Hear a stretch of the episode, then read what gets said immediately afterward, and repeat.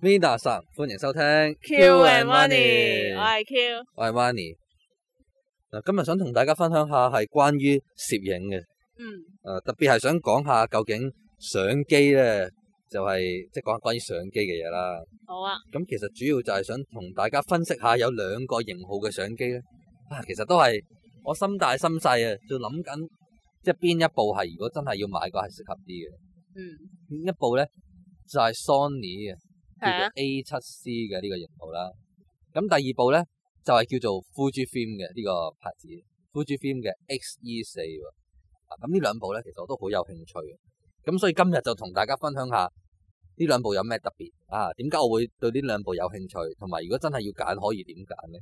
其實都幾難嘅，因為 Sony 嘅話就係一啲黑科技，即係着重啲技術上，即係可能對焦速度好快啊，嗰啲誒 tracking，即係 eye tracking 啊，face tracking 做得好好嘅，係即係公司咧佢出嗰啲相機。係咁 Fuji 就係一啲，我覺得佢係如果你中意 Fuji 就因為佢嗰啲顏色咯，因為佢好嗯模擬到菲林嘅啲顏色啊，即係唔使點樣後製咧，都有種好似係影緊菲林啊，或者一啲日系少少嘅風格。嗱，我覺得咧啲各位聽眾朋友可能更加關心嘅就係點解我要一部相機先係嘛？我都有手機啦，咁點解要相機啊？我可以同大家講咧，其實係有原因嘅，因為佢哋兩張相手機影出嚟同相機影出嚟嘅畫質可以話係冇得比嘅。真係冇得比，即係冇得暫比啊時都仲未可以做到咯。嗱，咁實際講冇得比嘅有幾樣嘢，第一就係個成像個質素。嗯，即係包括佢嗰、個，譬如嗰啲鋭利度啊、光暗啊嗰啲位啦，呢、個第一啦。係啊，第二就係、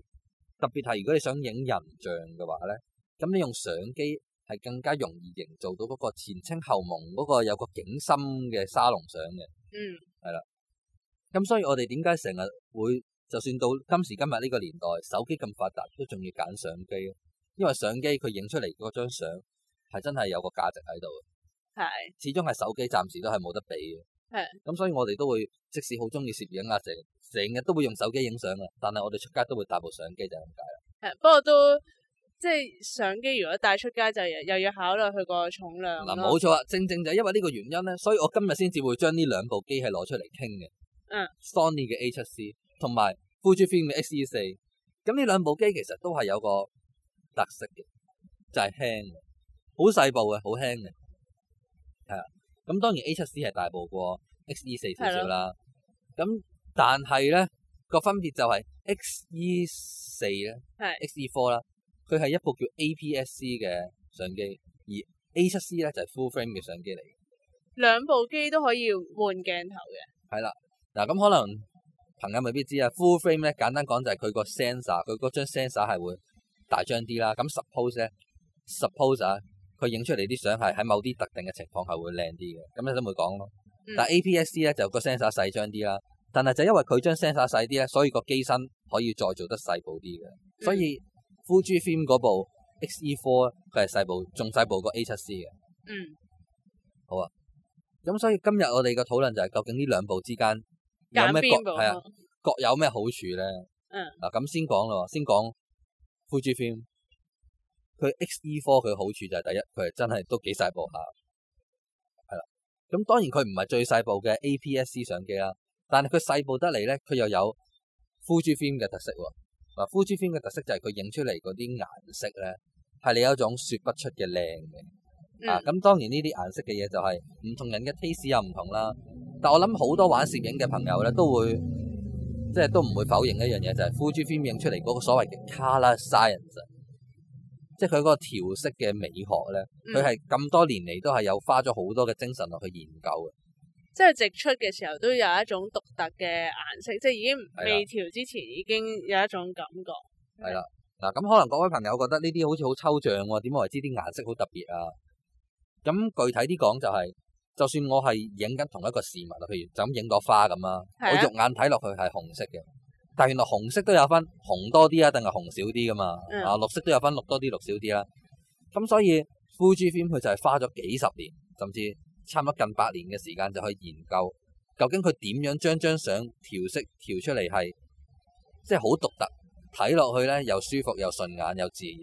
得嚟咧又有種獨特性喺度。呢、個就係 Fujifilm 啲相機最特別嘅即係個位啦，就係張相咧個顏色上係好特別。但係呢啲後製其實做唔做到咧？即係可係啊能你唔買 Fuji 嘅機，但係係啊自己調又調調到佢嗰啲色咧，其實咁固然得啦，因為你可以用嗰啲電腦嘅 software，例如 Lightroom 啊、 Photoshop 嗰 Photoshop 啊啲各等等嘅好多程式都得嘅。只不過係你有冇咁多心機去真係哇，每次影完相做張又去調咧咁係樣咧，咁又係第二個問題咯。呢、個嗯如果 Fujifilm 可以做到，你一買部機翻嚟影啲顏色咧，就已經係與眾不同噶啦，已係經滿意啦，就已經係滿意噶啦。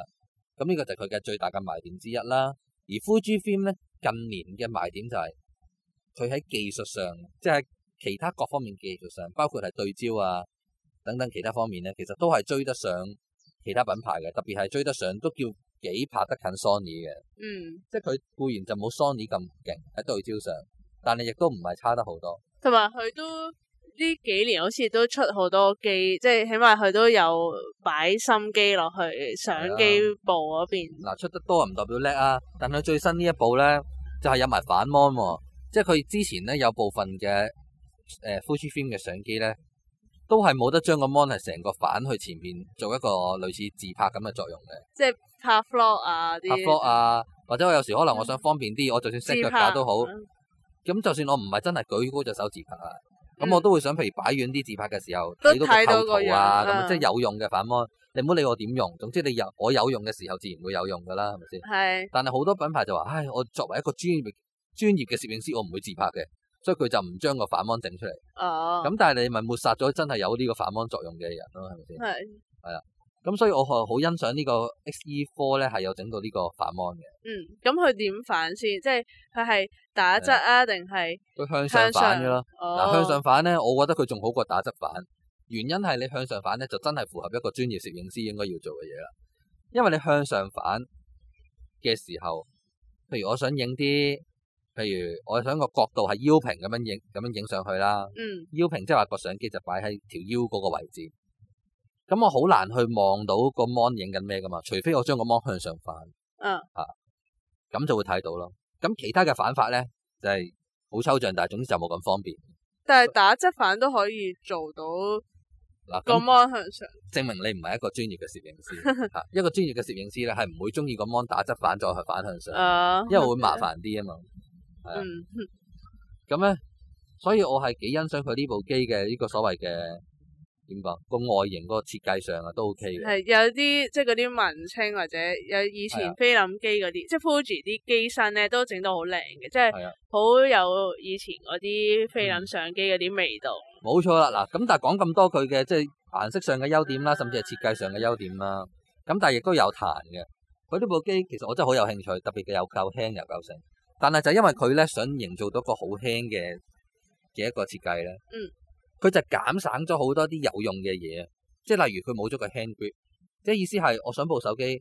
我我想部相機啦，拎得實啲咧，其實正常嚟講有一樣嘢叫 hand grip。係啊，就有找個住個位，即係啦係，即係有個位有個手柄位啦，簡單講就係、嗯佢就係想令到佢即係點講個設計上嘅流利啲啦，同埋輕啲啦，佢就減，cut 低咗咗呢呢啲個位。，嗯，咁呢啲係其實有好有唔好啦，就係唔好嘅就係拎上手嘅時候咧，容易跌咯，咁係咪係咯揸得總之就冇咁實？揸得冇咁實，跌就唔會跌嘅，即係揸得辛苦啲咯。會唔會即係影出嚟會手震多啲？咁冇個哦 hand grip 咁又唔即係嗯冇托得會唔實唔會嘅，因為你影相嘅時候理論上你兩隻手係會即係各自咁樣係一隻手捧住個鏡頭，一隻手係托捧住嗯住咁係啦。樣，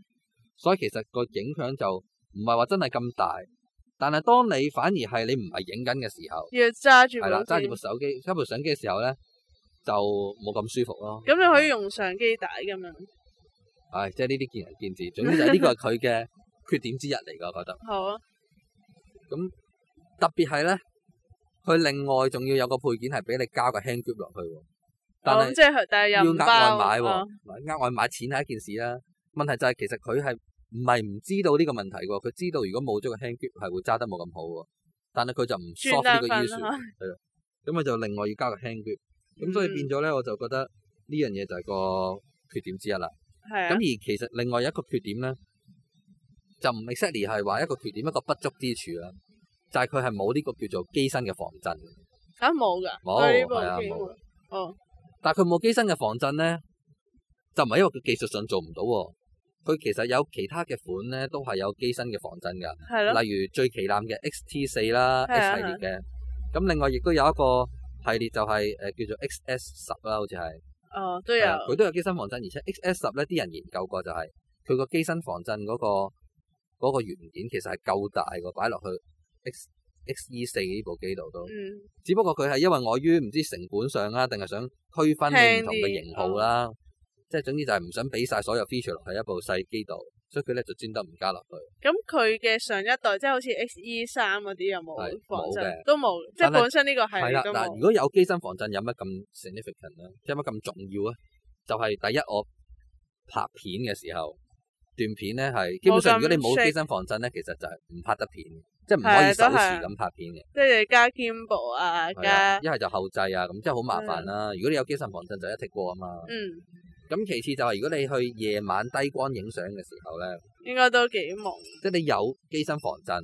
你個快門就唔使咁高限制。咁所以咧，有機身防震梗有好處噶啦，所以呢個就係 XE 四嘅不足之處啦。但講到有機身防震咧，就而家要講下一部機啦，就係、Sony 嘅 X A 七 C A 七 C 係啦。嗱 A 七 C 點解有興趣咧？第一就係頭先已經講咗，佢有機身防震。係啊咁有機身防震好處就係、我就咁攞部相機嚇、手持去影段片咧，其實都唔會好離譜嘅啫，震得啊！咁仲有好多好處啦，機身防震固然係，但係 A 七 C 咧，其實佢啲人就話佢冇得比過 A 七 C 同埋 X 四，我覺得有得比，因為其實大家咧都有個特性，就係佢係賣輕巧， 係嗯賣輕巧嘅。咁 XE 四咧就係 APS-C 之中輕巧得嚟，又有一個顏色嘅特別啦。而 A 七 C 咧就再特別啲，佢係 full frame 得嚟咧，但係號稱係全球最細最細部嘅。即係當然係咪真係最細咧？就誒、就唔敢講係咪真係一定係一百 percent top one 最細，但係佢其實真係好細部。即係喺佢呢個，起碼喺佢 Sony 自己就已經係最細啦。因為你 full frame 咧，所謂嘅 full frame 即係佢將 sensor 係 full frame 嘅。係嗱 full frame 嘅 sensor 咧，就好多人都 claim 有個好處嘅。第一就係夜晚啊，即係低光環境嘅時候會做得好啲啦，呢、個第一啦。第二就係佢咧嗰啲景深啊，即係所謂景深就係我影啲前清後蒙嘅人像相嘅時候咧，嗰、個效果係可以更加突出嘅。咁呢咁個都就係幾吸引。其實係 full frame 上嘅一啲好處咯，係係嘛？即係低光又會低啲少啲雜訊咁，即係等得好多嘢啦。咁所以就係點解 A 七 C 咁特別咧？就係、通常 full frame 嘅相機咧就係大部啲嘅，係大部都幾多嘅。但係 A 七 C 咧就係、做到佢只係大部過 APS-C sensor 少呢機嘅大少少啫。佢佢好似同誒 Sony 佢都有出啲 APS-C 嘅係啊模範機嘅，即係 A 六系列，即係 A 係啊六佢六大過 A 零六六少零少嘅，啊，大個嗰啲佢個。即係睇落個面積上就係你其實就不分搭上下咁啦，但係其實佢個機身係厚少少嘅。嗯咁所以整體上佢當然要放個 full frame sensor 落去，梗係大部少少啦。係啊。但係因為佢只係大部少少啫，所以其實佢都係好細部嘅。佢係咪同 A 七三嘅即係大致上嗰啲功能都係差唔多，即係啊好係話接近㗎係啊係啊嗱，咁其實咧，有有啲人就攞嚟比啦，就話啊佢其實都找一個 A 七三嘅，佢雖然用同一張 sensor，但係佢咧少又啲冇功能。係啊咩冇少雙啲卡槽啊，冇咩剩啊。其實我覺得，喂，咁你而家賣輕巧嘛呢部機，咁你就唔好 expect 所有嘢都入晒去，我覺得合理嘅。咁你係始終呢個機身上所限，你冇可能，譬如雙卡槽做唔到，我其實我接受。係，啊嗯不過如果啲人即係可能係即係工作係即係係啊嗯攝影啦，即係要可能幫人哋影啲 event 啊嗰係啲，啊就要相卡，即係多個保障，即係費事嗯啲上無晒。但啊係咁我所哋以輕係啊巧，所以我今啊日咧，其實我要講清楚呢個比較，就唔係 for 話你真係去揾食機揀邊啊部。係啊我係想話，如果好似我哋呢啲咧，我唔係攞攝影嚟揾食嘅，我哋興趣 casual 啲啊，興趣，譬如出街旅行，或者可能我就係落街影下相啫。咁究竟係 XE 四定係 A 七 C 咧？我點解唔講其他啲再高階啲嘅品牌啊？因為我覺得嗰啲係真係 for 你揾食用嘅。嗯我覺得如果我 for 街拍嘅真係 casual 啲咧，呢兩部其實我都覺得真係好合適。係係啊，咁所以 A 七 C 就講咗啦，佢誒即係即係又細部又 full frame 啦，係嘛？又係 Sony 嘅對焦又快啦，係咪又先有防手震，有防走震啦。好啦，咁、個問題就嚟啦，究竟呢兩部揀邊部啦？啊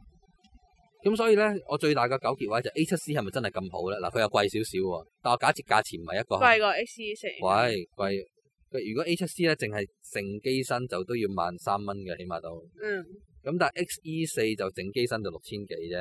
哇，都六真千係好幾啫即係遠，差唔多成倍嘅。係。係啦。咁但係我假設錢唔係一個問題，因為幾千蚊同一萬蚊講真都差唔多啫。係即即係係如果都係你用耐咗，係啊，即係都 係爭可能幾幾千蚊啫。都都爭幾多嘅，我可以係啊買多支鏡，係啊，但係當假設錢唔係一個當問係題。啦，當係啦係。咁所以個問題就係呢兩部究竟邊部個 performance 係適合 day 即係日常嘅呢個拍攝多啲啦。好難㗎，即係如果你拍片係都佔你攝影嘅時候都多，即係除咗攝係影，啦你係拍會拍好多片嘅，可能就 A 七 C 會比較好係啦，啲所以呢個就有個結論。如果平時係會用相機嚟拍片，而且你係會唔用腳架咁拍嘅，會用手持，譬如哦，錄住自己去旅行啲環境咁樣。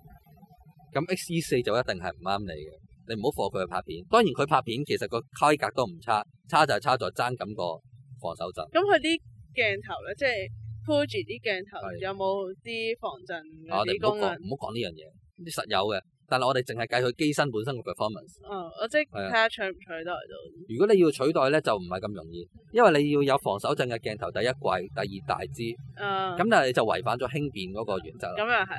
咁所以好大嘅抉擇，所以最好就係機機身本身有防手震會好啲啦。咁但係如果你係齋攝影係用途嘅話，即係唔唔拍啊片嘅，咁好似 XE 四其實都夠晒。係啦，嗱，如果你係真係即係真係我貨呢部手機，呢部相機咧係淨係淨係影相嘅啫，唔拍片嘅。咁其實 XE 四咧，我覺得係足夠嘅。原因係嗱，頭先咪我哋咪話，如果 full frame 嘅相機咧，佢影出嚟啲相個景深會勁啲啊，又話咩夜晚啊低光會好啲啊咁樣嘅。係啊係啊，但係我已經上網睇過好多啲人做一啲評測，即係究竟 APS-C 定係 full frame 嘅相機會好啲咧？其實我係坦白講，肉眼除非你真係放到好大好大好大好大，如果唔係咧，我根本上係分唔到佢係用 APS-C 定係用 full frame 影出嚟。嗯不過成日都聽啲人咧都好追 full frame。所以就有啲人就係所以 claim that 咧，其實 full frame 只係一個 marketing tools，啊哦即係啲究竟係咪真係有需要 full frame 係咪一定好過？APS-C APS-C 咧嗱，咁其實有個一個情況係真係好過嘅，就算你唔係拍片，即係就算你真係淨係影相都好啦。Full frame，如果你真係好多時候都係喺一啲好低光嘅環境影，譬如舉個例子，我成日都係室內影嘅，或者我嗯成日都係夜晚影嘅，即係我中意總淨係影夜晚嘅啫。咁嘅話，其實真係 full frame 會適合啲嘅，因為佢夜晚影出嚟啲相係會少啲雜訊咯，可以話係。啊咁室內都係喎，咁其實室都內係啊，即但係係你唔排除你去係啊街都 但係因為其有時實而去家嘅室內咧，即係 APS-C 其實都應付到絕大部分嘅情況嘅。嗯除非你真係夜晚啊、夜景嗰啲，就真係 full frame 會好好多嘅。嗯咁假設你係即係誒點講啊？價誒可能你係真係我我平時都影日頭嘅啫，咁就 X 四就夠晒啦。咁但係如果假設你係多少少 budget 嘅，而且咧我真係確認自己成日有影片，有好多夜拍啊咁樣，反而我就覺得輕便又可以夾埋輕便嘅話咧，A 七 C 咧就係、一個所誒、呃相對地比較好嘅選擇。咁即係你要好清楚你自己嚟緊攝影係即係會係多數用咩 topic 啦，即啊係或者多數喺邊度影啊，係啊會唔會拍片嗰啲都要諗得好清楚先。冇錯啦，嗱咁所以咧，今日再俾多個忠告大家，其實攝影器材都係其次啊，最緊要咧就係即係技冇一部術啊完，美嘅係啊冇一部機，完美嘅機 嘅，啊可以有晒 Fuji 嘅 Color Science，又可以有 Sony 嗰啲，其實我覺得應該要有部完美嘅機嘅，但係唔知點解整極都冇， 嗯係即即係係好整難極都係爭少少嘅，永遠都硬係有啲嘢，仲要可能有時有啲好嘅功能又 cut 走咗。係啦，咁所以咧講到尾都係要靠自己嘅技術，所以大家就算買咗部相機翻嚟咧， 啊即係手機都好啦，相機都好啦，多啲用多啲影咧，咁自然會影到多啲靚嘅相出嚟㗎啦。係啊，係啦，嗱，咁今集係咁多啦，咁我哋遲啲再同大家分享其他嘢，記住繼續 follow 我哋嘅 podcast 喎，係係啦，join 我哋 m a s h o 晒恩啦。